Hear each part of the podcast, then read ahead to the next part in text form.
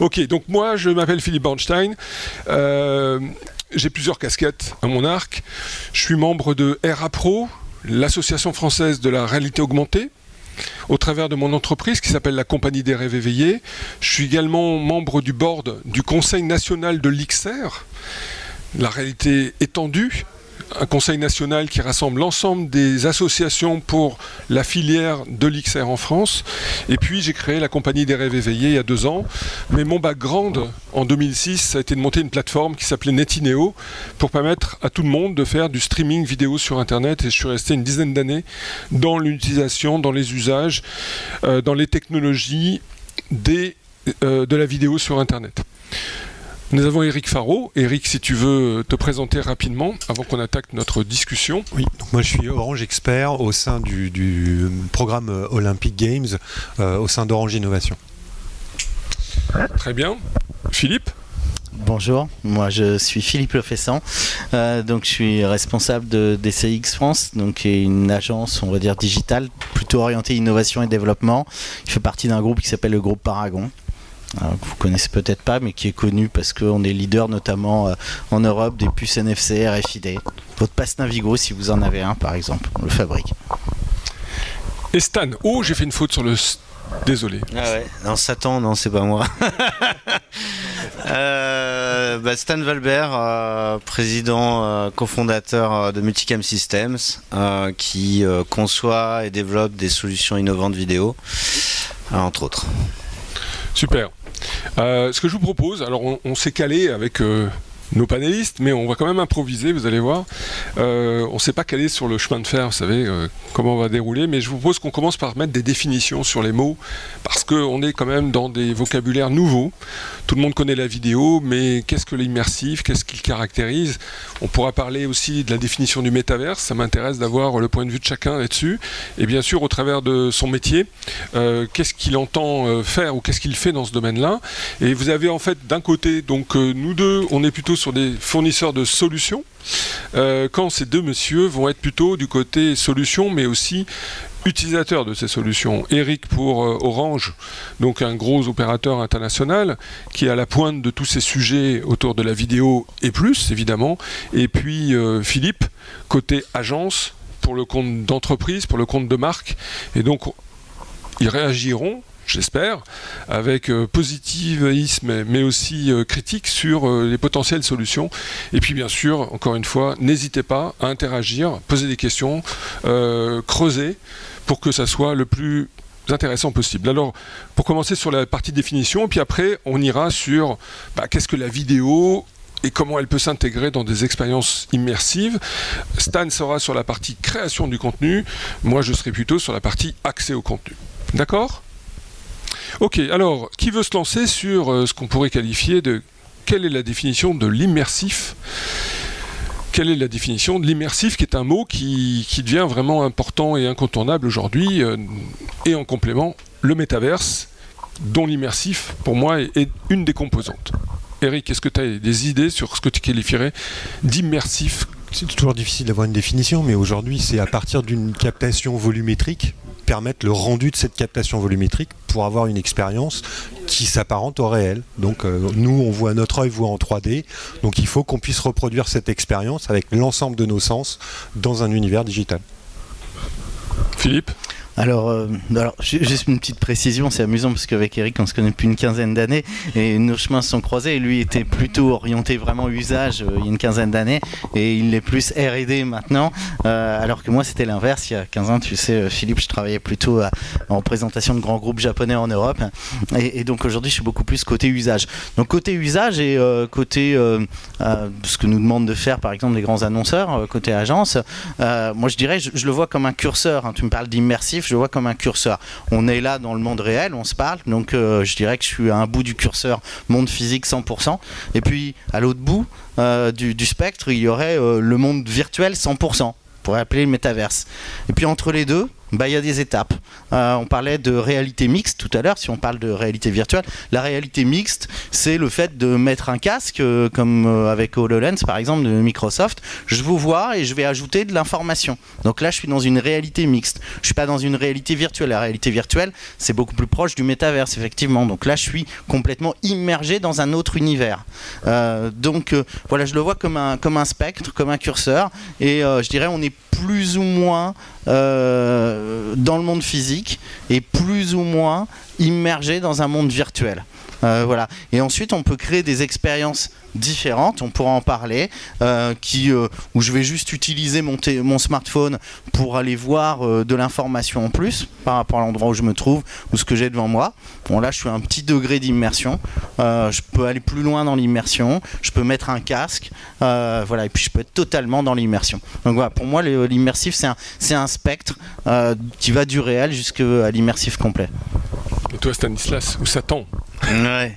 Euh, ben, euh, non, mais j'aime bien ta. Ouais, le, le, spec que tu définis. Euh, moi, je serais peut-être un peu plus terre à terre sur la définition de l'immersif, parce que typiquement, quand on a eu les premières séances de cinéma en THX, pour moi, on était déjà dans l'immersif. Donc, en fait, en l'occurrence, je dirais plutôt bah, à partir du moment où on se sent dans un contenu, soit qu'on soit plongé complètement en virtuel, que ce soit euh, impressionnant comme en réalité augmentée. Bon bah une télé 8K curvée euh, à 1m50 bon, c'est déjà immersif quoi. Donc euh, moi, moi je, resterai un petit peu plus ouvert sur sur si on vraiment si on se cantonne à la définition d'immersif. Après la XR c'est encore la RXR, MR et tout ça c'est encore d'autres choses. Et en effet là il y a y a beaucoup plus de ouais de de lexique un peu un peu compliqué mais euh, mais oui oui moi je, je, vraiment à partir du moment où du côté de l'audience du côté du spectateur je m'y sens euh, bon bah je trouve que c'est déjà immersif quoi. Une petite précision juste pour rebondir ce que tu disais. Euh, quelqu'un me disait un jour je sais pas si c'est vrai hein, mais que plus l'écran est petit plus on a une interaction avec. Plus l'écran est grand plus on est passif devant l'écran euh, voilà, le, cinéma, l'écran 8K, euh, euh, je suis assez passif devant parce qu'il est très grand. Il, quelque part, il m'impressionne, m'impose son image. J'ai pas aujourd'hui d'expérience avec des grands écrans devant moi ou même en VR où je vais interagir, sauf en VR justement où là, je suis complètement plongé dedans. Alors pour moi, l'immersif, c'est effectivement de voir les choses en relief et de reproduire avec du digital le monde tel qu'il existe en respectant les lois de la lumière et les lois physiques.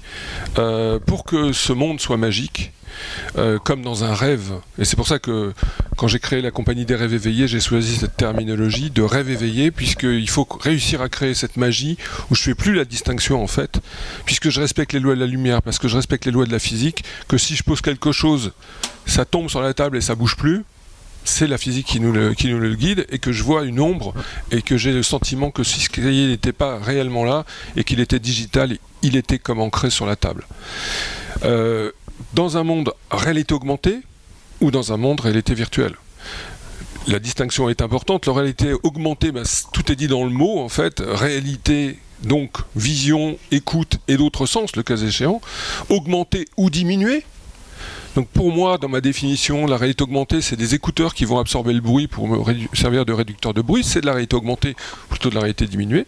Euh, ou VR, autre terminologie qui veut dire je ne prends pas en compte la réalité, le contexte de l'utilisateur, et je lui permets de pénétrer dans une expérience qui peut être avec un casque, mais pas nécessairement avec un casque. Euh, quelque part, euh, quand je regarde un film à la télé ou quand je regarde un contenu sur mon ordinateur, je suis dans une expérience qui ne prend pas en compte ma réalité, mon contexte d'utilisation, qu'il soit sonore ou qu'il soit visuel.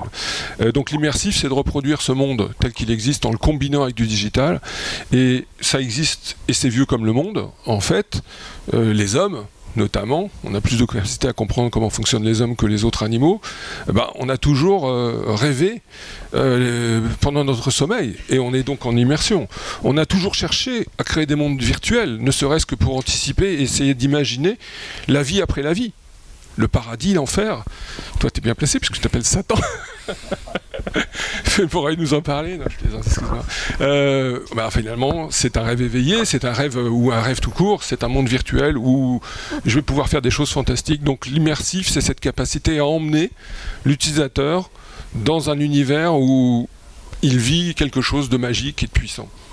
Euh, si vous n'avez pas de commentaires, est-ce que la salle a des commentaires sur cette définition, premier mot, puisqu'il est devenu vraiment incontournable depuis quelque temps, sur l'immersif Non? Euh, Ok. Donc vous voyez, euh, sur ces mots, important de quelque part qualifier, et globalement, pour faire ça, il nous faut de la 3D.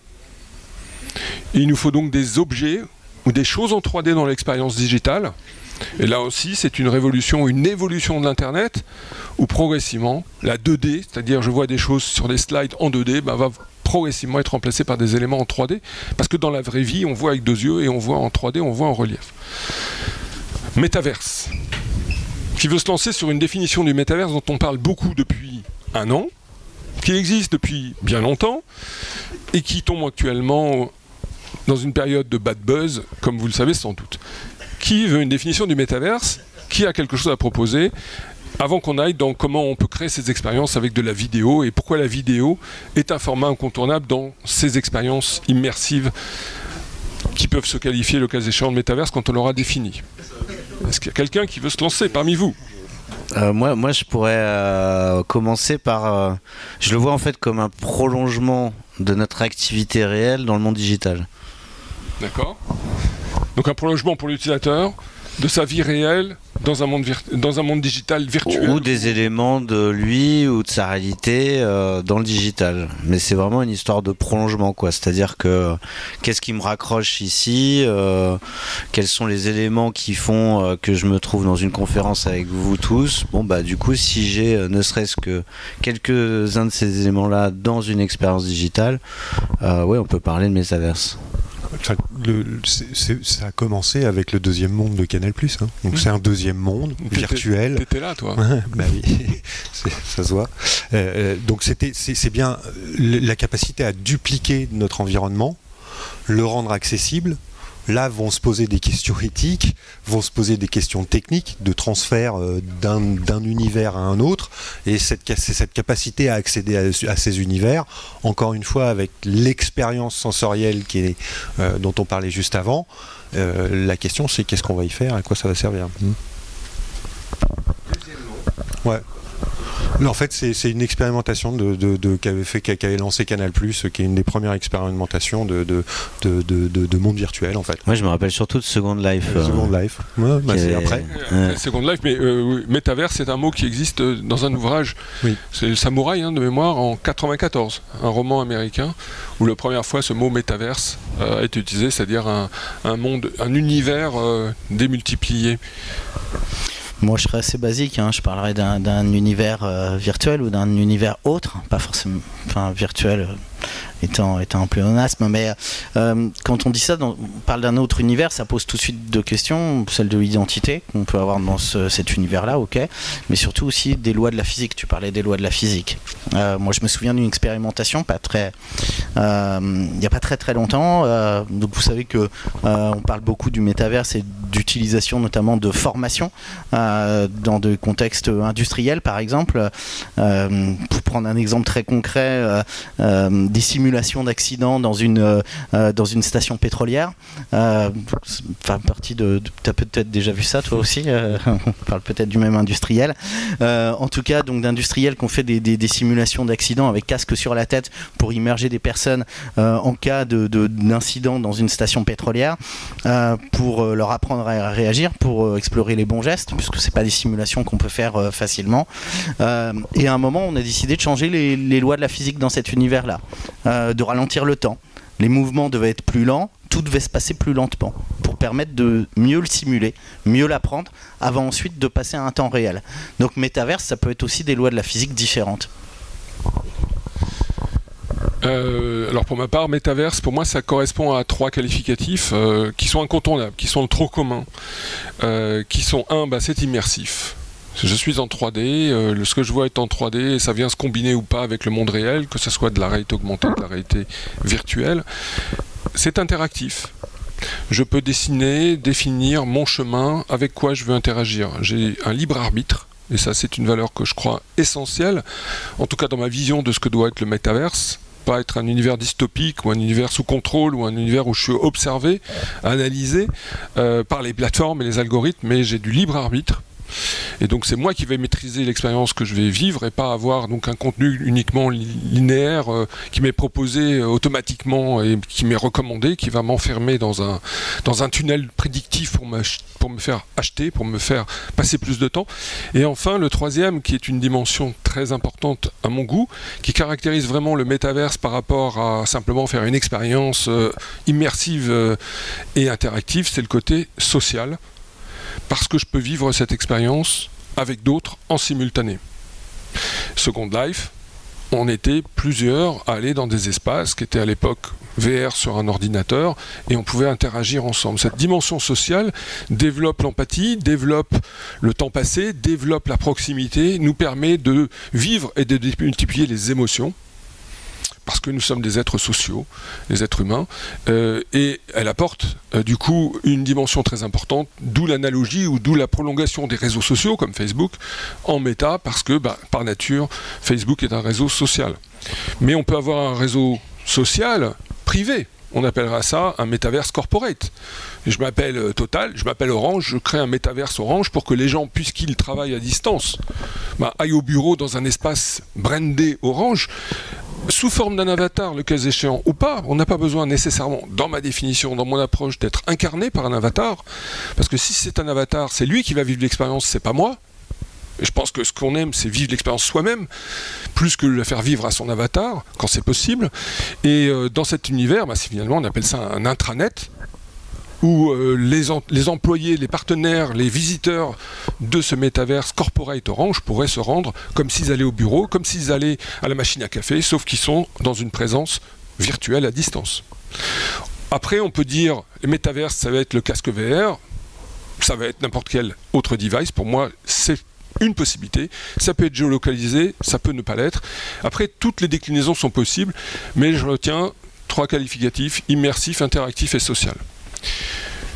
Et après, tu, parlais euh, sans contrôle, euh, totale liberté. Euh. Ah bah, après, a certains qui vont quoi Meta va t'offrir un métaverse en totale liberté, sans sponsoring et publicité bah, Là, j'évoque ce qui, je l'ai défini. Après, les questions éthiques, les questions de gouvernance, les questions de Web 3, de blockchain, de NFT, etc.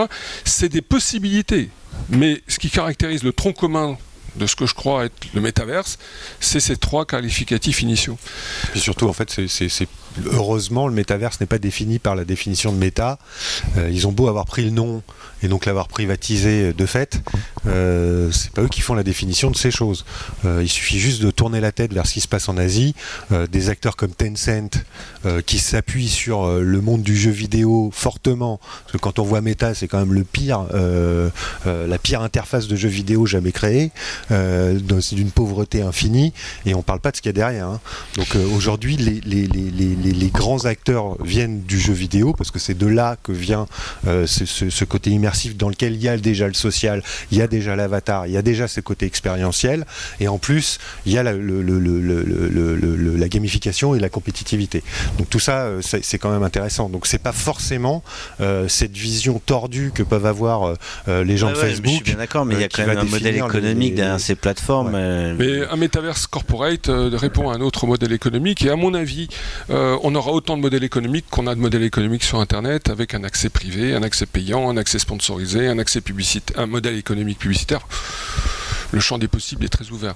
Bon, on a passé un petit quart d'heure sur ces points de départ, mais au moins à partir de là, je pense qu'on est capable d'avancer, puisque le thème c'est quand même la vidéo dans tout ça. Euh, à moins qu'il y ait des questions, on passe à la partie, ok, la vidéo, qu'est-ce qu'on en fait là-dedans, et pourquoi euh, elle apporte quelque chose. Pas de questions? Oui, par contre, le métaverse, comme je l'ai vu dans différentes versions, de, Facebook, c'était plutôt apprendre à, faire des, opérations médicales avec un casque et on fait l'opération médicale parce qu'on a un objet virtuel qui permet d'interagir avec des outils aussi virtuels. moi je pense que pour moi c'est plus avec un casque que je dois... Euh, parce que comme vous dites, le cinéma de c'est bien, mais bon. Je pense que là, euh, les usages, on les a pas trop évoqués. Euh, tu disais, c'est pour faire tout ce qu'on fait dans la vraie vie et plus encore. Je ne pense pas que tout ce qui est médical soit approprié au métaverse personnellement, puisque ça nous touche au plus profond de nous-mêmes, sur des données qui sont ultra sensibles, qui sont les données de santé. Euh, J'ai j'ai reçu un appel d'offres à Dubaï, pour vous situer, sur le ministère de la Santé qui voulait faire un métaverse. Mais est-ce qu'on a envie euh, d'être observé enfin, Mais ce, ce- ce dont vous parlez, c'est surtout que, en fait, on utilise euh, le- le- la captation volumétrique, le- la 3D, pour permettre effectivement de faire de l'enseignement dans un environnement euh, qui est euh, immersif pour effectivement apprendre. Il y a derrière aussi des expérimentations qui ont lieu où on peut faire de la, de, de- la santé à distance, c'est-à-dire qu'ils vont pouvoir faire parce qu'ils ont ce côté immersif et la technicité, la robotique permet maintenant via les réseaux de, de, de, de- de faire de, de la santé à distance. Mais, mais, mais encore une fois, là, c'est pas du métaverse. C'est on utilise les technologies qui sont derrière pour répondre à une problématique qui est la problématique du secteur de la santé. Le métaverse, ça va pas être de dire on va se faire de la santé euh, à l'intérieur de ce truc. Enfin, pour l'instant, c'est pas le sujet. C'est parce que j'ai vu la Ouais, Oui. mais Ils méta, sont bons en marketing, oui. Alors, euh, passons sur la partie vidéo. Et on a deux, deux, types de solutions je- quand on a préparé ce, panel. Euh, Stanislas fait de l'immersif euh, en amont au niveau de la production, tu vas nous en parler, et euh, on regardera après les usages et les expériences pour l'utilisateur, puisqu'il y a quand même le contenu, sa création, puis son accès par l'utilisateur, euh, ce que l'utilisateur final, on va dire, parce qu'il y a l'utilisateur aussi des solutions. Stanislas, toi, euh, ton approche de l'immersif, de la vidéo, quelles sont les solutions proposées et en quoi elles peuvent changer ou changent déjà euh, l'écosystème de la production audiovisuelle? Ouais, alors donc nous, euh, chez Multicam, on s'est concentré sur les solutions de tournage immersif. euh, ça fait maintenant trois ans. Euh, L'idée étant d'utiliser en fait sur le plateau des murs de LED pour projeter un décor virtuel euh, qui soit euh, capté et euh, retranscrit à travers la caméra. Donc, euh, je crois qu'il y a une petite vidéo, ouais, on peut la mettre en fond, il n'y a pas besoin du son forcément. Mais j'ai pas beaucoup de bande passante. Ah oui, d'accord. Bon, bah, elle va peut-être apparaître. Le mieux, c'est d'aller voir en, en bas, c'est ça Ouais, ouais, ouais. De toute façon, le dispositif, il est, euh, il est installé là sur Satis TV. Donc vous pouvez le voir euh, voilà pendant ces deux jours. Euh, donc ce qui est intéressant euh, c'est qu'en fait à la fois les personnes qui sont sur le plateau voient ce décor contrairement à des technologies type fond vert Euh, et ce décor par rapport donc comme il est calculé par rapport au point de vue de la caméra qui filme en fonction de la caméra puisqu'on est sur du multicaméra donc du coup le spectateur lui voit ce décor euh, voit les personnages et les intervenants euh, directement sur, sur ce décor donc du coup c'est plutôt le, spectateur qui est immergé et euh, également les intervenants qui sont immergés dans, cet univers virtuel. Euh, donc aujourd'hui, euh, ces technologies, euh, donc on appelle ça de la XR. C'est pour ça que le champ lexical est, euh, voilà pas très précis euh, quand on parle de XR parce que voilà il est utilisé à différents différents usages. Là, l'usage de la XR, euh, il est venu euh, extended reality où en fait on part euh, d'un setup physique et en fait euh, bah, on le transforme en, virtuel. Donc viennent à ça s'ajouter, euh, bah, là typiquement on l'a fait euh, sur la vidéo, de la réalité augmentée. Donc on va rajouter encore une couche qui elle aussi va être calculée en fonction de, l'angle de la caméra grâce au, tracking, au tracking caméra. Euh, donc voilà, donc c'est euh, c'est vraiment des nouveaux usages euh, et oui comme l'a rappelé Philippe, voilà c'est installé en bas donc on a sur Satis TV en fait les les interviewés qui vont choisir parmi un panel de sept décors dans quel décor ils veulent être transportés dans le cadre du tournage. Alors, au-delà du qualificatif, en quoi ça révolutionne complètement la production studio et plus?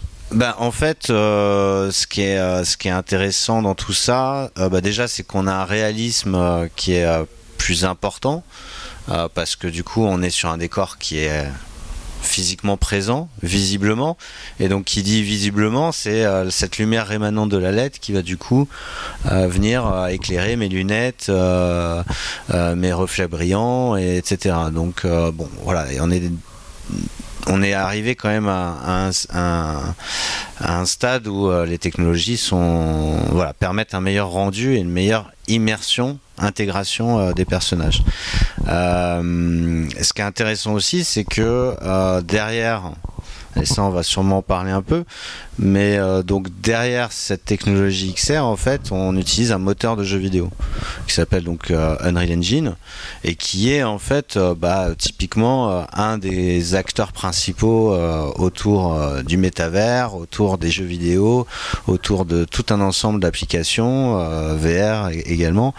Et donc du coup, euh, ce que je trouve intéressant, si on voulait euh, voilà, faire un peu une interconnexion entre euh, les usages que moi j'ai de tournage en production virtuelle et d'autres usages, c'est que du coup, on va pouvoir partir d'un environnement qui va évoluer cross-platform. Donc on peut très bien se dire, bah voilà, typiquement euh, Orange a développé un univers virtuel, euh, voilà, designé d'une certaine manière, avec des interactivités qui sont, euh, voilà, particulières. Bah du coup, ce décor, il peut être utilisé dans un tournage, euh, dans des vidéos, des clips ou, euh, des tournages, des lives, mais également sur une plateforme, sur une appli de réalité augmentée. Et donc je pense que c'est ça aussi qui est intéressant de voir au travers de finalement tous ces usages, c'est qu'ils peuvent puiser dans le même contenu en fait. Et donc on peut créer un contenu qui soit du coup démultiplié. Eric, qu'est-ce que tu en penses bah, du vu d'Orange, hein, forcément. Euh, ce, qui, ce, qui, est intéressant pour nous, c'est de comprendre que l'ensemble de nos secteurs vont évoluer avec l'arrivée de ces nouvelles technologies. Donc nos modes de production, nos modes de diffusion, de traitement, et, euh, et, la consommation qui est derrière va changer. Donc nous, Orange, on est obligé de se poser la question de comment est-ce qu'on va devoir transformer nos réseaux pour permettre déjà aux professionnels de réaliser et de produire, et derrière, comment est-ce qu'on va acheminer l'ensemble de ces informations qui sont des usages massifs que nos réseaux ont jamais subis, hein, qu'on soit clair. Euh, quand on parle de d'e-sport, euh, d'XR, de VR, euh, de réalité augmentée dans tous les sens, bah, tout ça, ça va stresser nos réseaux. Donc il y a un vrai travail qui est fait aujourd'hui au sein du groupe pour comprendre et pour, pour, pour, pour simuler le plus près possible de l'évolution des technologies pour progressivement accompagner les professionnels et leur délivrer les bonnes solutions pour sécuriser toute cette production et la rendre accessible. Donc euh, moi, ce qui me, ce qui m'intéresse, c'est justement cette capacité à se dire, ben, on prend le moteur euh, des jeux vidéo, on va rajouter de l'IA, euh, on rajoute une couche qui va se poser la question sur quel device ça va être exploité et comment. Mais est-ce que ça serait enfin le multimédia? Comment t'as dit ça? Est-ce que ça serait enfin le multimédia? On y arrive? Mm. Ah, enfin Eh oui. Je croyais la fin. Ah non, non, bah la fin, Ou la fin du, multimédia, du multimédia 1.0, quoi. c'est ça. On y vient. Et toi, Philippe, côté euh, agence, côté marque, est-ce que ça peut révolutionner euh, la production de films, euh, de se mettre derrière des écrans LED ou devant plutôt, plutôt que d'aller faire des tournages in situ? Je le découvre à l'instant, donc, mais moi, ça m'inspire que, enfin, on travaille beaucoup sur, voilà, sur le monde physique, monde réel, enfin, les interactions Hein, le fait de, piloter euh, euh, le lieu dans lequel on arrive, par exemple. Euh, je pense à des points de vente qui sont de plus en plus expérientiels. donc oui, ça peut être intéressant d'imaginer la prise de contrôle, la personnalisation. Tu sais que c'est un de mes dada. Donc c'est le fait que on va personnaliser les contenus, on va personnaliser les contextes. Enfin voilà, quand tu arrives, je vais te reconnaître et évidemment, je vais pas projeter les mêmes images sur ce fond de LED, Eric, au moment de ton arrivée dans le lieu que pour pour Stan ou d'autres personnes. Un peu du Minority Report, n'est-ce pas?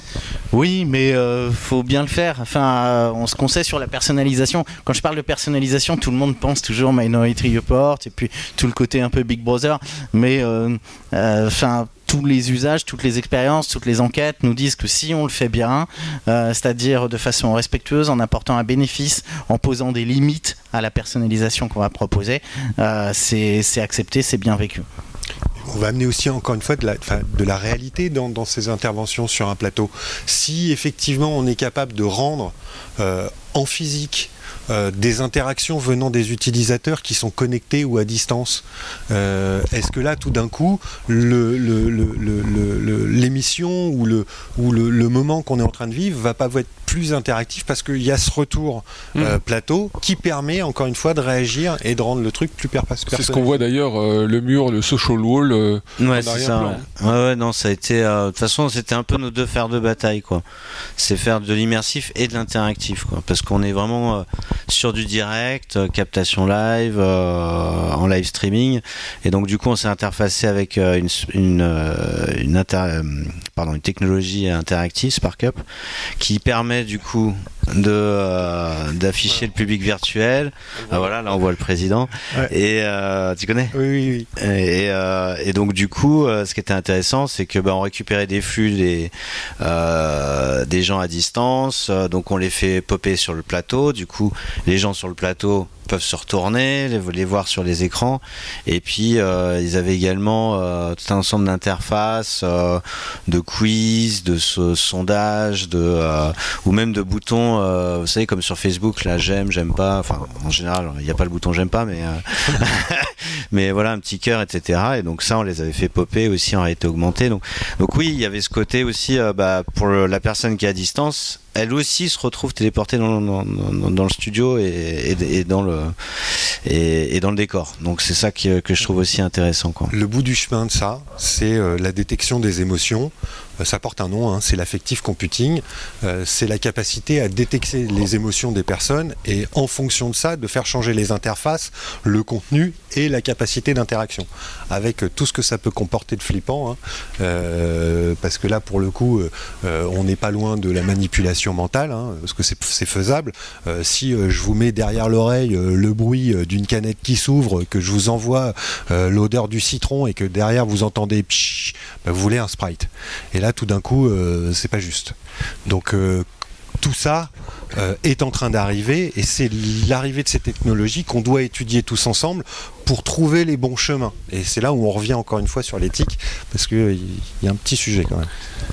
Les réactions dans la salle Le 3D avec lunettes, c'est Bien sûr. Bien sûr. Non, mais incontestablement, je pense qu'on sera tous d'accord pour dire que quand j'ai un casque qui m'obtue m'occulte, merci, euh, ma vision. Bah, je vois plus rien d'autre que ce que j'ai dans le casque, donc je suis totalement immersif visuel. Et ça, c'est très puissant.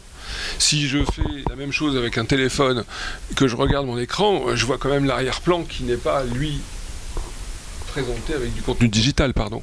Donc bien sûr que le casque VR, en termes d'immersion visuelle, est ce qu'il y a de plus puissant, mais il a aussi ses grandes faiblesses, qui sont que ben, on peut avoir de l'isolement, on est vulnérable, parce que la vue c'est quand même le premier élément qui nous alerte des dangers, euh, historiquement.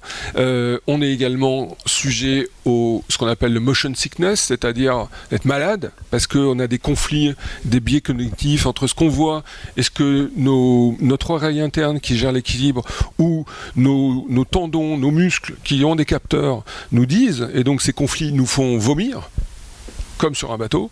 Donc voilà, le casque, sans parler de l'aspect écologique de la fabrication de ces casques, sans parler du coup, sans parler qu'aujourd'hui il y a 50 millions de casques utilisés en VR pour des usages qui sont principalement le jeu et la formation. C'est pas encore un device, un matériel euh, comme ça où il y a 6 milliards de téléphones dans la poche de chacun d'entre nous.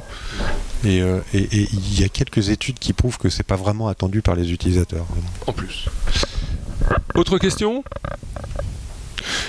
Ok, alors on a vu donc que l'immersif, ça peut être utilisé dès la production du contenu, et ça c'est quand même révolutionnaire, et je pense que je ne sais pas si c'est ce que tu fais dans ton, dans ton studio. Donc toi, tu, tu, loues ton studio, tu, tu, fais la prestation. Juste pour nous situer un peu, en termes de modèle économique, comment ça, comment ça se joue Et euh, est-ce que ça va jusqu'à être capable d'éviter d'aller tourner à l'autre bout du monde pour être sur une plage? Parce que finalement on présente les contenus en 3D euh, interactifs sur un écran LED sans avoir un fond vert. Donc ça résout tous ces problèmes de prise de vue. Euh, bah, c'est clair qu'il y, a des tournages euh, qu'on va pouvoir faire sans, se déplacer. Après si on parle de l'industrie de la fiction ou de la publicité euh, il y a aussi des choses qui vont être euh, très intéressantes, c'est de s'arrêter pendant 4 heures sur un, coucher de soleil. Euh, je sais pas si vous avez vu le, sur le dernier film The Batman. Euh, bah, ils ont une scène, euh, ils auraient jamais pu la tourner en vrai euh, parce que il fallait, bah ouais, ils passaient deux heures, trois heures avec un coucher de soleil, avec une lumière qu'on appelle le magic moment. Et voilà.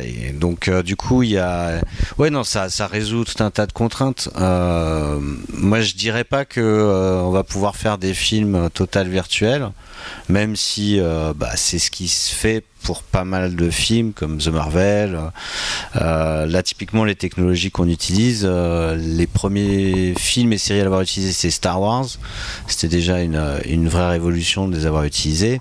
Mais on va rajouter aussi de la déco réelle. Euh, voilà. Donc il y a, ça consomme un peu d'électricité, hein, faut pas se le cacher. maintenant, le bilan carbone entre envoyer une équipe de 20 personnes à l'autre bout du monde en avion et tourner une journée en studio, oui, non, c'est clairement euh, tourner en studio qui sera le plus écologique, quoi. Oui. Euh, bah, tout dépend de ce qu'on fait quoi. Tourner euh, typiquement, une journée chez toi Une journée c'est à partir de 10 000 euros. les plus gros studios du marché vont être autour de 60 000 euros. Donc voilà, c'est un peu en fonction du setup, l'échelle, l'échelle de valeur. Après, voilà, tout dépend de ce qu'on doit tourner. Euh, c'est sûr que euh, tourner euh, sur une île déserte, bah, ce sera peut-être mieux de le faire en studio. Tourner sur une plage à Antibes, bon, on va peut-être descendre à, descendre à Nice pour ça. mais bon, on va aussi vouloir tourner des choses complètement insolites. Donc en fait, c'est plus un outil qu'il faut aussi penser en amont et donc du coup bah, l'utiliser à bon escient euh, d'un point de vue créatif quoi. Ah bah d'un seul coup moi je peux faire retourner le décor euh, le, mon acteur il bah du coup il peut réagir avec. Euh, j'ai pas besoin que les gens doivent se transposer. J'ai pas besoin d'attendre que j'ai deux mois de post-production avec une équipe avec des machines qui vont calculer qui vont elles aussi consommer. Donc faut faire toute la balance en fait. C'est un peu au cas par cas. Donc je pourrais pas dire ouais allez-y c'est pas cher et et ça consomme rien. Non, faut, faut, faut, le voir au cas par cas. Mais euh, typiquement, euh, on fait aussi des tournages euh, plus simples et donc voilà, ça dépend vraiment de ce que les gens recherchent quoi. Une autre question? Combien de mètres carrés de là, dans cette vidéo, enfin dans, dans, ce que vous avez vu, il y avait 44 mètres carrés. Là en bas, au Satis TV, il y en a un peu plus de 21. Bon, bonne nouvelle, on a jusqu'à 16h20. Je m'étais trompé tout à l'heure en disant qu'on avait 60 minutes. Bon, je vous propose qu'on aille maintenant sur la partie euh, expérientielle côté utilisateur. Donc là, c'est côté la compagnie des rêves éveillés. Donc c'est une entreprise que j'ai créée en 2020, après trois ans de recherche et développement. Euh, c'est une petite équipe euh, convaincu que l'immersif, que le web, parce qu'on ne fait pas d'application, on fait tout sur des pages web, euh, va compléter le dispositif des formats pour euh, faire vivre des expériences et plus simplement raconter des histoires.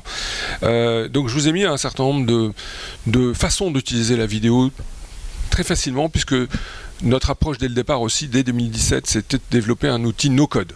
Je ne sais pas si vous êtes familier avec le côté no-code, c'est-à-dire que c'est pas besoin d'être un développeur. On fait du drag and drop, on prend un asset, on prend un fichier vidéo, on prend un fichier audio, on prend un fichier image, ou plusieurs, ou un modèle 3D, je vous montrerai un modèle 3D, ce que c'est, et on le place dans une scène. Et on crée plusieurs scènes et ça fait une composition. Et cette composition, elle est accessible en un clic à partir d'un QR code avec son téléphone mobile ou à partir d'un ordinateur avec un, code qu'on appelle HTML, qui est une simple page web qu'on met dans une page web. Donc c'est ce côté euh, disruptif par la facilité à créer des expériences. Et euh, nous, ce qu'on essaie de faire dans la compagnie des rêves éveillés, c'est euh, de ça soit aussi facile de créer une expérience que de mettre une vidéo sur YouTube. En trois clics, je choisis mon fichier, j'ai plus qu'à taper son titre et j'ai mon, URL qui est prête, mon QR code qui est prête. C'est ce qu'on fait et qu'on essaie de faire de plus en plus avec notre outil. Donc pour vous montrer un peu à quoi ça ressemble, euh, je vais vous montrer un certain nombre d'expériences. Donc là, c'est l'un de nos clients, d'un utilisateur qui sont des, Syriens au passage, qui ont quitté la Syrie au moment de la guerre euh, civile pour aller. Alors, j'ai pas forcément beaucoup de bandes passantes, euh, donc ça va prendre un petit peu de temps à charger. J'en suis désolé, mais enfin, ça avance quand même. Et ils, ont, quitté la Syrie et ils sont installés à Istanbul. Et ils ont créé une entreprise qui s'appelle Frontline in Focus. Et leur focus, c'est de faire des reportages. Vous voyez, c'est spécial. Des reportages sur comment les gens vivent dans des camps de réfugiés en zone de guerre.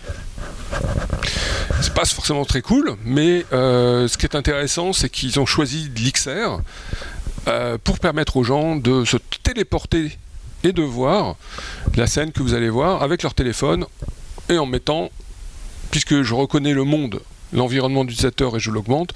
C'est dommage qu'on n'ait pas assez de bande passante. Ça casse un peu le rythme, mais. Euh, faut broder. faut broder. Euh, comment dire Et je vais pouvoir mettre une tente et je vais pouvoir mettre cette scène. Alors, cette scène, vous allez voir, c'est une tente. On a vu la photo tout à l'heure qui est faite avec de la photogrammétrie. Donc, il y a, avec des téléphones comme ça, je peux faire ça, c'est-à-dire une image en 3D avec les textures réelles. Et puis ils ont shooté euh, les personnes et ils les ont détourées et nous, quand, ils ont, quand on met un contenu avec un fond vert euh, ou détouré dans le studio XR+, eh ben on le met en réalité augmentée, mais c'est vraiment catastrophique. J'ai pas de bande passante. C'est ce que je vais regarder. C'est ce que je fais, mais visiblement, euh, il n'y a pas beaucoup de réseau. Euh, Orange Bon, euh, désolé, je pense qu'il faut. Ça pose la question de qui paye les antennes indoor. Non, mais au passage, je, je ne suis plus chez Orange, et c'est pas pour dire ça à Eric. Je pense que je vais revenir chez Orange parce que j'ai un certain nombre de difficultés à avoir de la 5G euh, là où je devrais en avoir. Bon, enfin, vous voyez, imaginez donc cette jeune personne qui va parler vidéo détourée. Oui. La personne est plate, c'est une vidéo 2D, effectivement. Si, si. Si. Alors au passage, euh, bah, peut-être que vous aurez plus de chance. Bon, le QR code, j'ai pas mis un QR de très bonne qualité, mais euh, si vous le scannez à distance, théoriquement, vous pouvez charger cette expérience sur votre mobile. Là, je vous en montre une autre, mais je vais pas cliquer parce que ça va pas marcher, je pense. Je vais quand même essayer, tenter ma chance. Euh, bah, je stream une vidéo. Donc là, la vidéo, elle est même plus dans l'expérience. Je vais la streamer. J'ai un point de publication et je vais chercher le contenu sur un serveur une plateforme, euh, une online vidéo plateforme ou YouTube, et je vais directement streamer la vidéo, et donc je vais pouvoir faire de la vidéo on demand avec des contenus illimités dans le temps, puisqu'il n'y a plus de poids, je le stream comme si j'étais en train de streamer sur un player vidéo, où je fais du live. Eric, je te vois impatient d'intervenir. Ouais, ouais, mais en fait, c'est en attendant que ça, ça, se télécharge. Mais je le, le, en fait, cette idée du no-code et de rendre disponible une, plateforme qui permet de produire, euh, c'est une idée après laquelle on court depuis le début de l'Internet, hein, qu'on soit clair. Euh, ce qui est intéressant là, c'est qu'encore une fois, on va permettre euh, avec une plateforme facile d'accès, de créer un contenu et donc de délivrer une expérience. Là, si on se projette sur, euh, sur cet exemple-là, euh, moi, ça me, ça, me fait tiquer parce que je réfléchis aussi chez Orange, enfin, Orange, réfléchis sur la problématique dans un environnement complexe en termes de connectivité comment quand même permettre des capacités de production.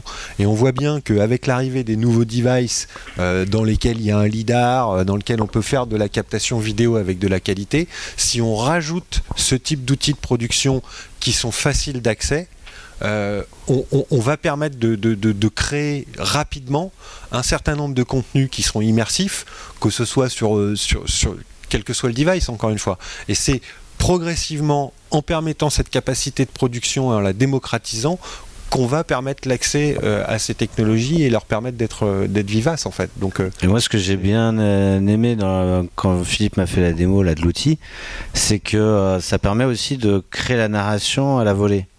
Euh, et, ça, quand on fait du contenu euh, immersif, interactif, euh, c'est assez appréciable parce que faut toujours arriver à se transposer dans bah, comment ça va être vu, à quoi ça va ressembler, et donc là, de pouvoir construire finalement ton, design utilisateur final tout seul, sans faire de code, sans attendre qu'il y ait du dev pour en tester, c'est quand même pas mal. Oui, donc euh, si vous voulez, au-delà de, l'expérience, en fait, nous, depuis deux ans, on s'est dit, ok, c'est cool de voir un truc en 3D, de le voir ancré, de faire de la vidéo ou des modèles 3D animés, tout ce qu'on veut, mais en fait, ça suffit pas. Ça suffit pas euh, parce que si je peux pas cliquer, si je peux pas interagir, si je peux pas progresser dans ma narration proposée, bah, euh, je m'ennuie. Et les jeux vidéo, on voit bien que pour avancer, il faut interagir.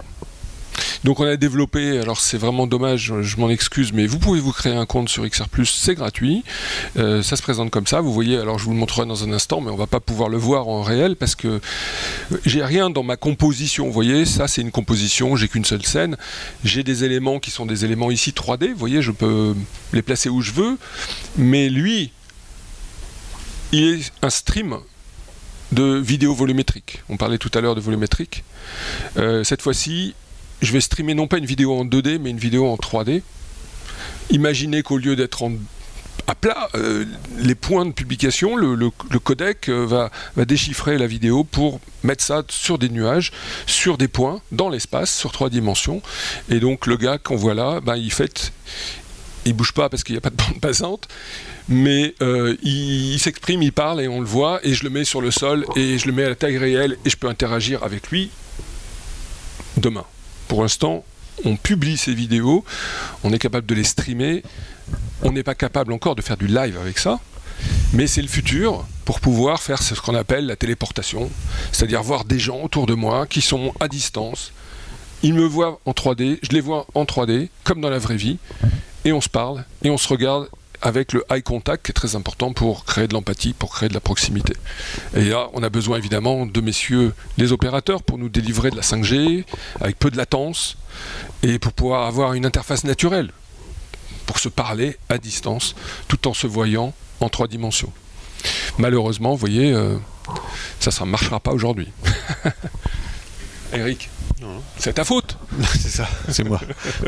L'autre aspect aussi que j'ai trouvé moi euh, intéressant dans, la plateforme, c'est cette capacité à, avoir plusieurs types de formats. C'est-à-dire qu'on ne sera pas tous en capacité de produire euh, des super trucs en 3D, euh, léchés, avec des gros coûts de production. Ça veut donc dire démocratiser la capacité de production, la capacité de diffusion. Et donc effectivement, avoir des interfaces euh, qu'on va pouvoir enrichir avec différents types de formats, tout en créant l'interaction euh, et le cheminement, euh, ça c'est quelque chose d'intéressant et qui va permettre à, pas mal de gens de, s'exprimer en fait. Autre exemple, hein, dans le champ des possibles. On va dans des possibilité narrative illimitée. En fait, la, créativité possible sort des usages habituels de la vidéo. Ici, en fait, euh, imaginez, vous avez une sphère en fait qui est masquée pour pas qu'on la voit derrière la porte. Je ne sais pas si vous vous souvenez ce monde de Narnia où je rentre dans l'armoire et je me retrouve dans un autre univers. Bah, c'est un peu le concept. Euh, la porte, euh, je la mets sur le sol et j'invite l'utilisateur à rentrer. Alors avec son téléphone ou avec son casque VR et là, il va se téléporter et il va rentrer, on va marcher. Et quand on passe à l'intérieur, alors encore une fois, désolé de ne pas pouvoir vous le montrer, bah, on rentre à l'intérieur de la sphère. Et dans cette sphère, qu'on appelle donc une sphère 360, je vais pouvoir avoir une vidéo qui, habille cette sphère côté intérieur. De l'extérieur, je ne la vois pas.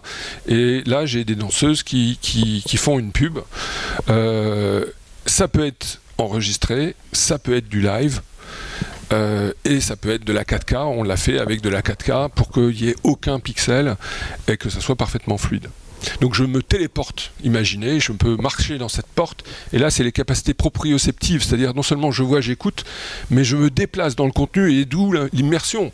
Je suis dans le contenu, je suis dans un deep dive, je suis plongé dedans. Et même, je peux vous le garantir, et scanner le QR code et faites l'expérience, même si vous êtes en train de faire ça avec votre téléphone, on a 3 degrés autour du, point, du point central de notre regard qui sont parfaitement clairs, nets, et autour, bah, plus on va loin, moins c'est clair. Bah, au travers de mon device, je vois plus l'environnement, je vois la scène en 360 autour de moi, et je suis dedans. Je fais partie de l'expérience, je fais partie du contenu en fait. Des commentaires? Là, c'était euh, la même chose avec une vidéo 360 4K. Euh, donc il faut de la bande passante, bien sûr. Hein. Au moins de la 4G, voire de la 5G. Et on n'en est encore qu'au tout début. Et bien sûr, il faut produire ces contenus. Et là, euh, pour faire ce genre de vidéos, ben, c'est des professionnels qui vont utiliser soit des caméras 360 ou mieux encore, qui ont leur propre rig et qui font de la captation, puis ensuite qui vont travailler l'image pour qu'elle soit absolument sans pixels. Commentaire Oui, monsieur. Vous vidéo volumétrique, c'est euh, un avatar avec dessus vous projetez euh, la vidéo ou alors c'est vraiment. Non, non. Hmm. Alors. Alors, euh, là, ce que j'ai montré, le gars avec la plante verte, c'était une captation 360. Donc aujourd'hui, comment on fait? Il y a différents dispositifs. Il y a des dispositifs où on va dans un studio où il y a 64, 128 caméras qui vous filment sous toutes les coutures. Et ensuite, on fait du stitching pour recomposer chacune des caméras et faire finalement ce modèle 3D volumétrique animé. On upload le fichier sur un serveur qui est prévu pour ça et ensuite il va livrer le contenu en prenant en compte la bande passante, le device, la CPU, la GPU du, device de l'utilisateur et essayer d'avoir aucune latence. Euh, ça, c'est de la vidéo volumétrique. Après, il y a d'autres approches qui sont des hologrammes. Donc, autrement dit, là, je suis un avatar. Euh, il y a plein de solutions sur le marché pour faire son, son hologramme, plus ou moins ressemblant, et on va pouvoir l'animer et pour l'animer, on va pouvoir utiliser des technologies bah, euh, assez proches de finalement ce qu'on a sur les filtres euh, de Teams ou de Google Meet, tout ce genre de trucs, où en fonction de mon élocution, de mes mouvements, mon avatar va suivre mes mouvements. Ok? Est-ce qu'on peut faire euh, de la captation volumétrique dans un décor ou c'est forcément... Alors, j'ai dit, voilà, studio, mais le futur, et il y a déjà des boîtes qui travaillent dessus, sur mon mobile avec une app, je me prends, il y a une boîte avec qui j'ai bossé il y a 5 ans qui s'appelle Matsuko par exemple, qui sont des Slovènes. Leur concept c'est euh, je me filme, tu te filmes, et avec de l'intelligence artificielle, même si j'ai qu'une caméra, l'intelligence artificielle va deviner que j'ai les cheveux courts forcément derrière parce que devant j'en ai pas. Et donc ils vont créer le mesh, ils vont créer le, vidéo 360 et ils font ça que sur l'upper body, sur le buste, parce qu'ils n'ont pas euh, le corps. Mais c'est facile parce que je suis à bout de bras. Temps réel. Donc euh, ça monte dans le cloud, le flux, et dans le cloud ils font l'intelligence artificielle pour que l'autre le voit en temps réel et qu'on puisse discuter, un chat, avec de la 3D. Mais en fait, euh, si tu veux faire une captation volumétrique d'un personnage, comme tu es obligé d'avoir des caméras un peu tout autour, euh, tu pourras pas le faire en plus du décor. Quoi. Enfin, à l'heure actuelle, euh, c'est, c'est mieux de faire les deux en deux passes. Quoi. Ouais, c'est ça. Et en fait, ce qui, est intéressant, c'est que on, parlait tout à l'heure, quand on parlait de, l'immersif, de cette espèce de cheminement euh, jusqu'à l'immersion totale. Et ce qu'on est en train de vivre, c'est que euh, ben, on est en train de voir l'arrivée et la complexité de ces, technologies euh, nous arriver progressivement. Donc aujourd'hui, il y a une belle promesse. Hein, on parle de métavers, c'est super. Sauf que on n'est pas encore capable de rendre, d'un point de vue technologique, l'ensemble de cette promesse. Donc progressivement, on fait évoluer les technologies. Effectivement, effectivement, au début, euh, il fallait euh, des caméras partout, il fallait un fond vert, il fallait produire d'un côté le fond et l'environnement, et de l'autre côté, vous captiez le mouvement, l'avatar et la personne. Aujourd'hui, dans les laboratoires de recherche, euh, vous avez la capacité, dans un environnement où on a créé en réel un contexte, vous allez avoir la captation par les petites caméras qu'on met tout autour, juste de l'avatar. Et comme la caméra voit qu'il y a un, fond autour, et bien en fait, l'intelligence artificielle dans le système va faire le stitching des différentes caméras qui reproduisent un fond qui devient unique avec l'avatar aussi. Donc en fait, tout ça va être possible. Euh, c'est juste une question de techno, de pognon et de temps. Voilà. Là, j'ai un exemple. Euh, c'est une société française qu'on a intégrée dans notre euh, outil XR+. En fait, ils partent de la vidéo. Donc, j'upload ma vidéo de Djokovic, vidéo classique 2D, et avec de l'IA, ils font mon avatar. Et après, j'ai plus qu'à lui mettre ce qu'on appelle un skin pour qu'il me ressemble ou qu'il me ressemble pas. Et vous voyez que j'ai plus besoin de me prendre la tête à faire un avatar et à l'animer. C'est la vidéo d'origine qui le fait pour moi. En quelques minutes, j'ai mon fichier et je peux le mettre dans une expérience. Alors là, j'ai rien mis d'autre que quatre écrans vidéo et on voit que la vidéo, elle, elle, elle, elle lag, alors que lui, c'est un modèle 3D animé, donc une fois que je l'ai chargé, j'ai plus besoin de, de streamer comme les vidéos qui sont derrière. Ça, encore une fois, ça montre l'évolution des technologies. Avant, pour faire ça, fallait demander à Djokovic de euh, mettre des capteurs sur lui, et à ce moment-là, avec beaucoup de traitements, on était capable de reproduire le machin. Et là, maintenant, par l'analyse de fichiers vidéo, on va pouvoir en extraire quelque chose de volumétrique. Il aurait perdu des points de performance en plus. Hein. Pour des usages marketing, communication, euh, événementiel, euh, comment tu réagis, Philippe? Bah euh, très bien en fait. Je rejoins ce que disait aussi Eric. On parlait tout à l'heure de, cet arc de, ce scope entre le, euh, le 100% réel et le 100% euh, virtuel.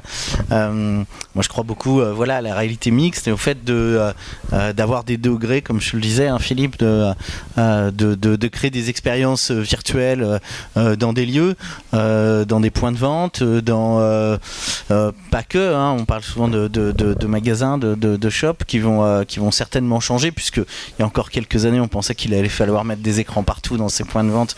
Aujourd'hui, on rétro-pédale en se disant que ces écrans, ils vont coûter beaucoup d'énergie, donc on va peut-être les débrancher, proposer des expériences justement de ce type avec les smartphones. Donc oui, ça ouvre plein de possibilités sur l'événementiel aussi. hein. dans deux ans, on a Paris 2024.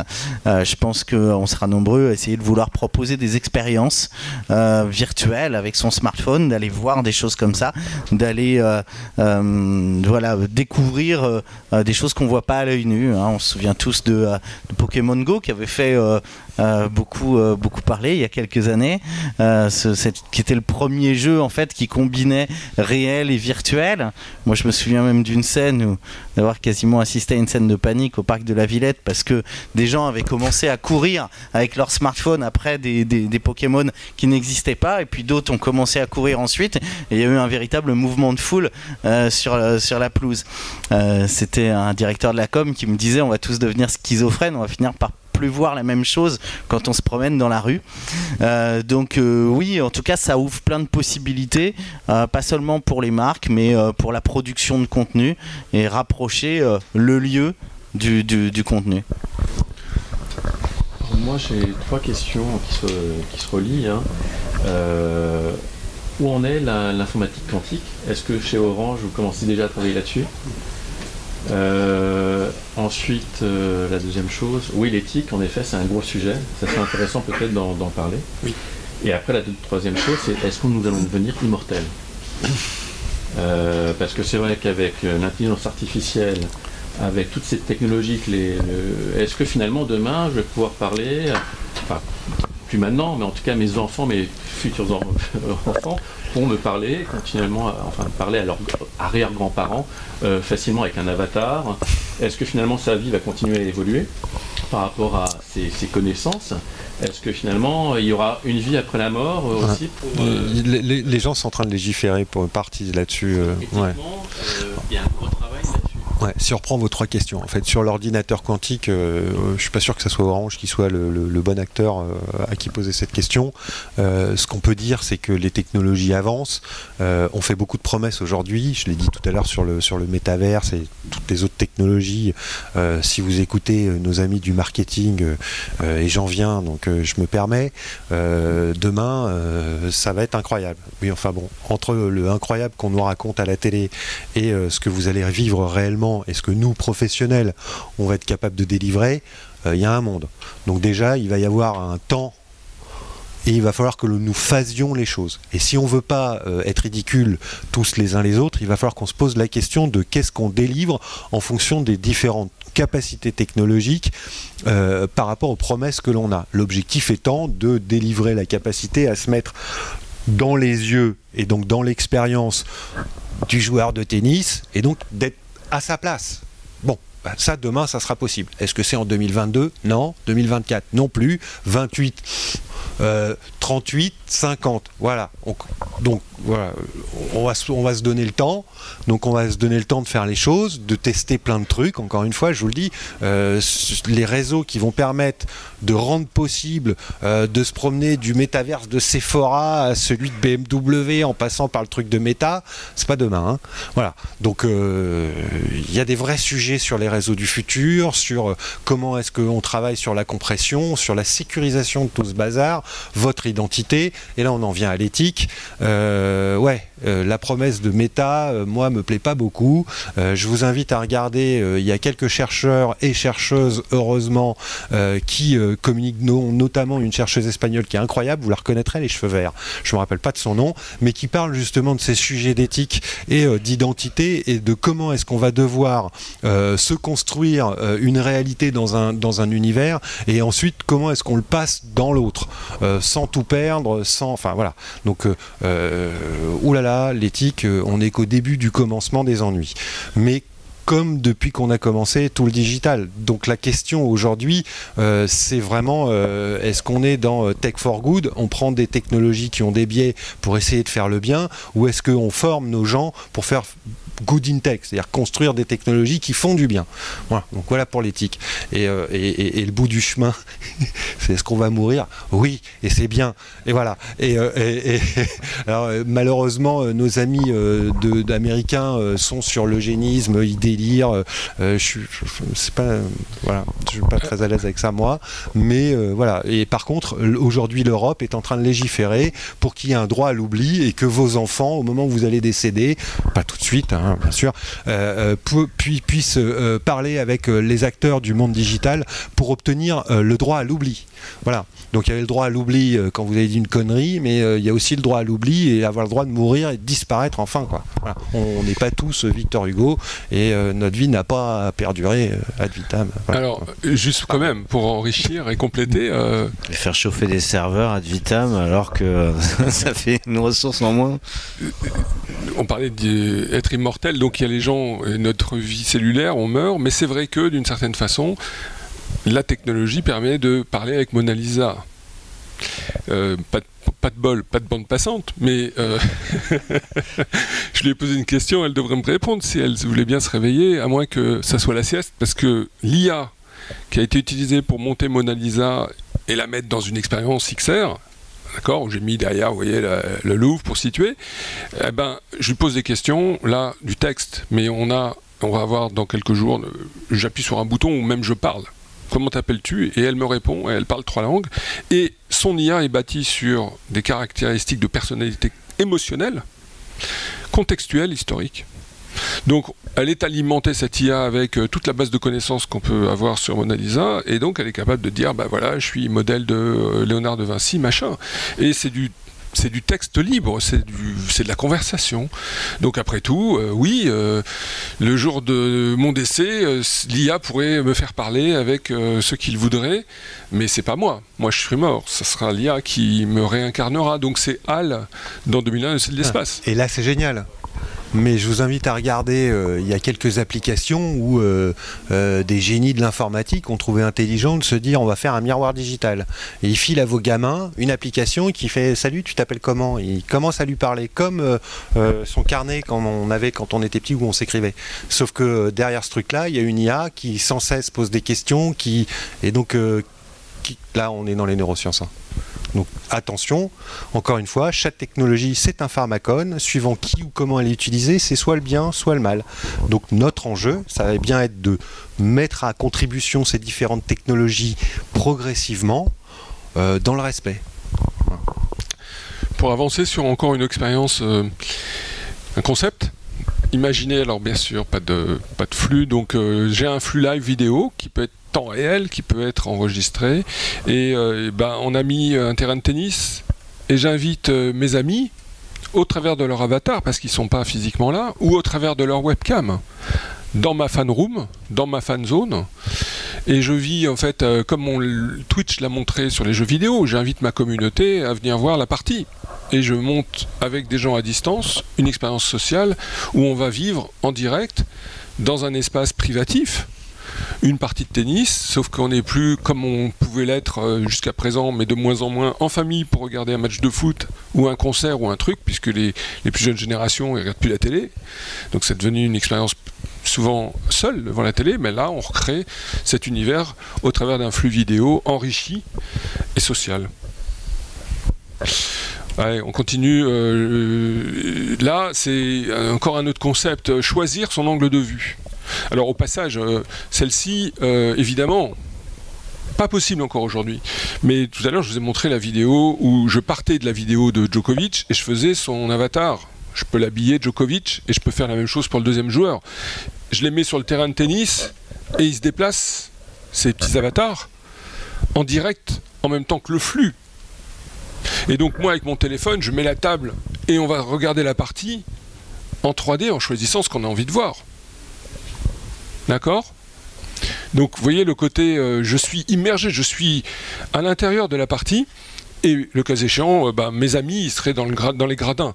Là, je peux choisir en cliquant sur la caméra 3 l'angle de vue pour choisir où, se fait la captation des caméras et je choisis ma caméra pour suivre l'angle du jeu qui m'intéresse, que ce soit du live, que ce soit du replay. Tout ça bah, se fait euh, en no code, simplement en disant bah, dans ma scène, je choisis telle caméra pour, pour viser ça, je choisis tel autre angle pour viser ça. Bien sûr, il nous faut les flux vidéo pour les intégrer.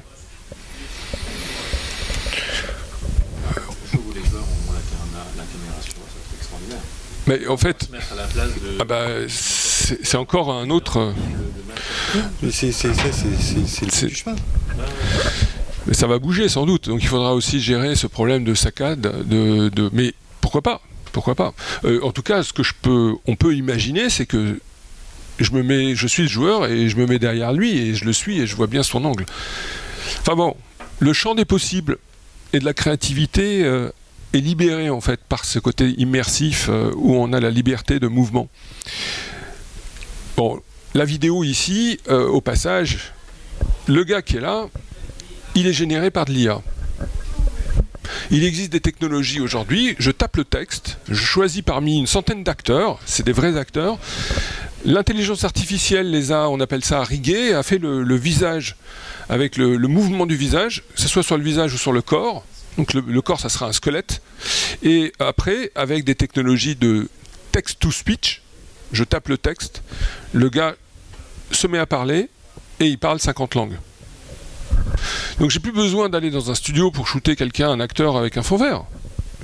Je le fais directement sur une plateforme moi, je récupère la, vidéo avec un fond vert, j'enlève le fond vert et je le mets pour avoir différentes séquences et faire de l'accompagnement dans de l'apprentissage en demandant à l'utilisateur de cliquer sur chacun des boutons et quand je clique sur deux, ben, la manette ici va tomber parce que c'est la deuxième opération, la troisième, la quatrième et je fais du training, je fais de la formation avec une présence humaine. Nous, notre vision, c'est que la présence humaine est irremplaçable et que je préfère voir un avatar, euh, une vraie vidéo d'un humain, même si elle a été créée par de l'IA, mais elle est totalement photoréaliste que de parler avec un avatar qui ne représente qu'un personnage virtuel. Donc les possibilités de création sont très importantes là-dessus pour tout un tas de choses. De la même façon ici, ça c'est des expériences beaucoup plus interactives encore. Je suis dans un environnement où la jeune femme ici va me présenter l'événement Metaverse Summit. Encore une fois, ça prend quelques minutes de faire cette vidéo. Et les avatars, ceux-là sont des, avatars Ready Player Me. Je vais pouvoir écouter leur conversation. Et donc je suis dans une histoire. Parce que moi je pense que finalement c'est plus confortable. C'était ce que tu évoquais Philippe. On a plus de facilité à écouter une histoire que directement de participer.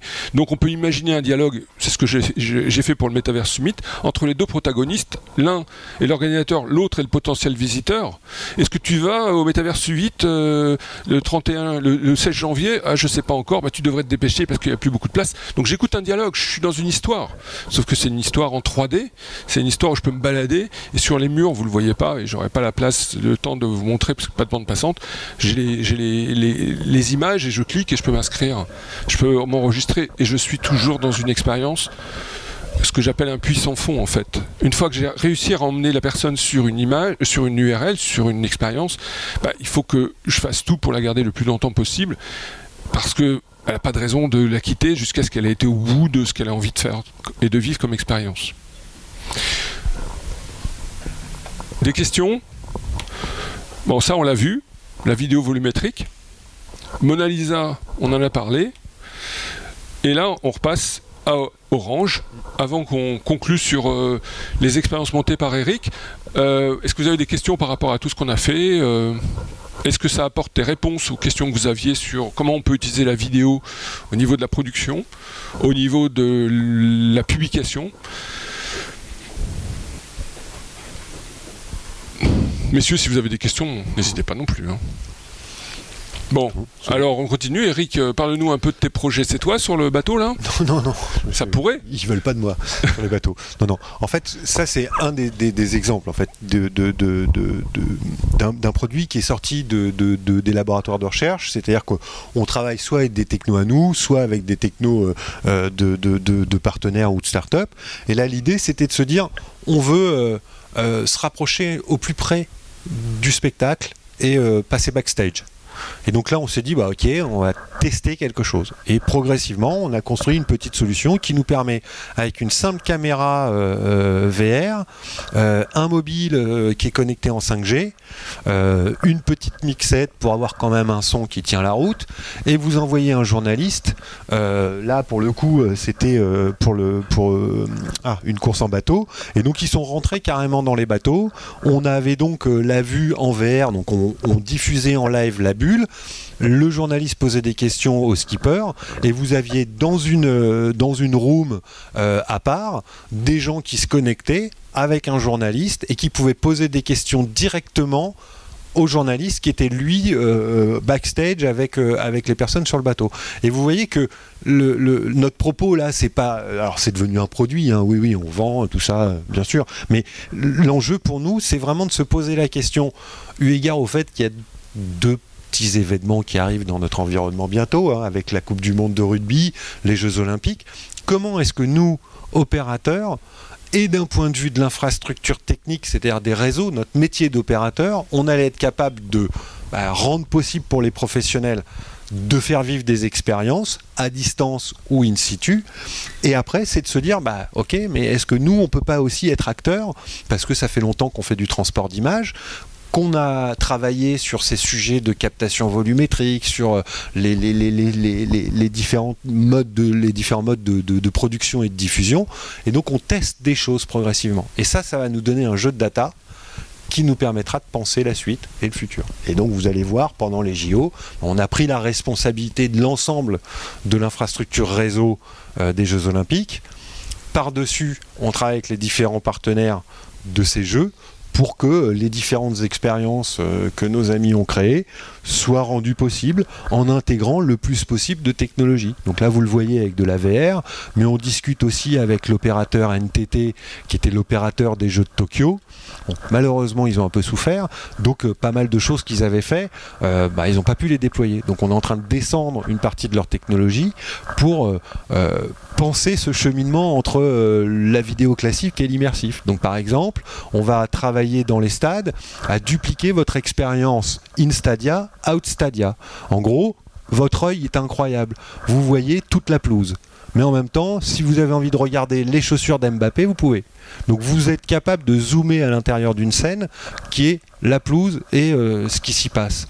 Et derrière, vous avez en plus dans le stade des écrans qui vous contextualisent l'information. Vous avez la kiss cam, vous avez des informations sur les joueurs, vous avez du replay, du ralenti, etc.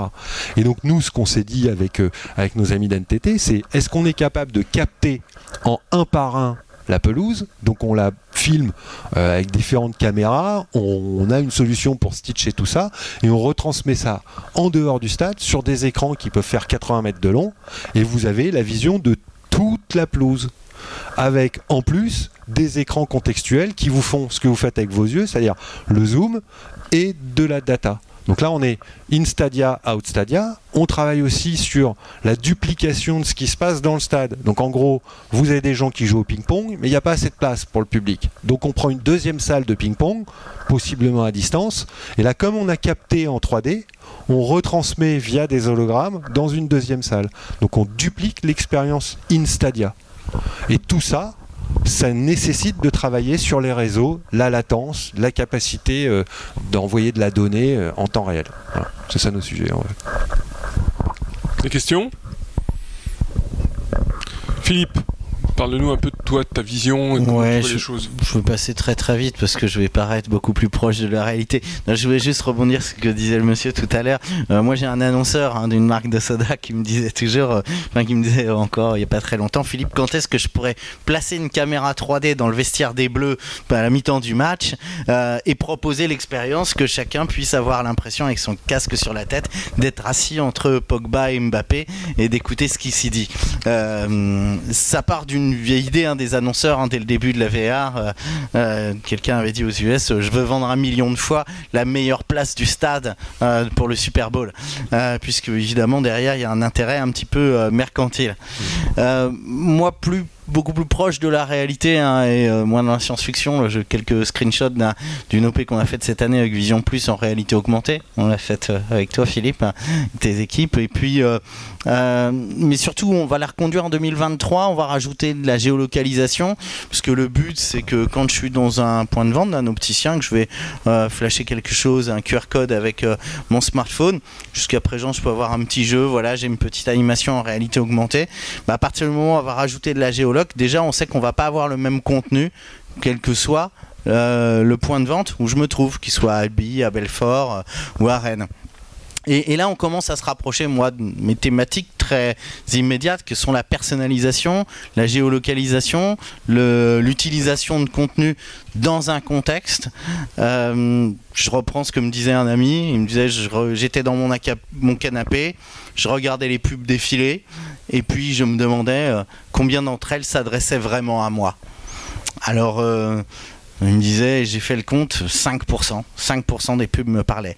Alors là, on vit en ce moment, euh, au niveau de la publicité télévisée, quelque chose d'important. C'est l'apparition du, décrochage local. hein. C'est-à-dire que maintenant, vous avez des publicités, notamment grâce à Orange, entre autres, qui vont faire qu'on voit on va plus voir tous les mêmes publicités justement à la mi-temps du match et que en fonction euh, euh, de vos habitudes de, vie, de consommation, des datas que détiendra l'opérateur sur vous, vous verrez pas tous les mêmes publicités. Bah moi je travaille sur euh, l'étape d'après, hein, c'est-à-dire le fait que cette publicité elle va vraiment s'adresser à vous et va dire Eric, je sais que tu as besoin de faire du sport, donc euh, tu vas venir en salle de fitness, la salle de fitness qui est pas très loin de chez toi, euh, etc. Alors le fameux Minority Report, là encore, je reviens sur mon idée, quand on le fait bien c'est accepté, si on le fait mal, c'est vécu comme une agression. Euh, donc si j'ai pas euh, évidemment coché les cases et, euh, on aura tous la possibilité de dire je veux pas de ça, moi je veux ma bonne vieille pub Coca-Cola qui raconte la même histoire à tout le monde. Mais d'autres diront bah moi je veux ma pub Coca-Cola qui me parle à moi parce que moi ma fille elle a 8 ans et elle aime bien qu'on lui parle à elle même quand elle est devant devant la télé. Voilà donc nous on travaille sur ça, sur l'utilisation de la donnée. Euh, on a c'est très simple, hein, c'est un moteur de composition. On a des bibliothèques de séquences vidéo, et puis on va avoir des zones de personnalisation. On va scénariser, c'est-à-dire qu'on va plus juste produire une publicité, on va produire un scénario de publicité. On va décider des données qu'on va utiliser. Ici, on va avoir la voix off qui va dire bonjour prénom. On va avoir euh, euh, la séquence de la proposition personnalisée. Donc, on va aller chercher la bonne séquence vidéo qui dit euh, de quel programme de, de sport tu as besoin euh, dans ta salle de fitness, etc. Pour à la volée de façon industrielle, puisque ça c'est des choses qu'on est déjà capable d'industrialiser, être capable à la volée de proposer la bonne pub euh, TV personnalisée. Voilà. Donc euh, je suis pas très dans, l'immersion, sauf euh, je parlais tout à l'heure donc du point de vente où on va être aussi capable d'aller générer des contenus en fonction du point de vente où tu te situes, euh, de l'endroit où tu te situes. Voilà. Donc euh, ça c'est un avenir peut-être plus immédiat là sur les 2-3 ans qui viennent, d'aller de plus en plus vers de la production de contenu, notamment des contenus de marque personnalisés. Une chose qu'on peut dire hein, quand même, c'est que on a beaucoup parlé de technologie aujourd'hui. hein. Mine de rien, on parle pas mal de, de, bits et de, de 1 et de 0. hein. Mais il y a un vrai sujet derrière qu'on n'a toujours pas craqué. C'est les droits. C'est qu'on va vite être attrapé par le juridique. Et que une des grosses questions, à part euh, euh, en, dehors de l'identité, ça va être la gestion des droits dans tous ces nouveaux univers. Parce que je peux vous assurer que quand vous parlez avec un gestionnaire de stade et que vous lui dites ouais on va faire ton truc, on va le diffuser dehors, ça va être super. Bah là vous voyez son visage qui se ferme et il vous dit non. Bah pourquoi? Est-ce qu'il faut que j'aille négocier avec les ayants droit Et là, ils font non.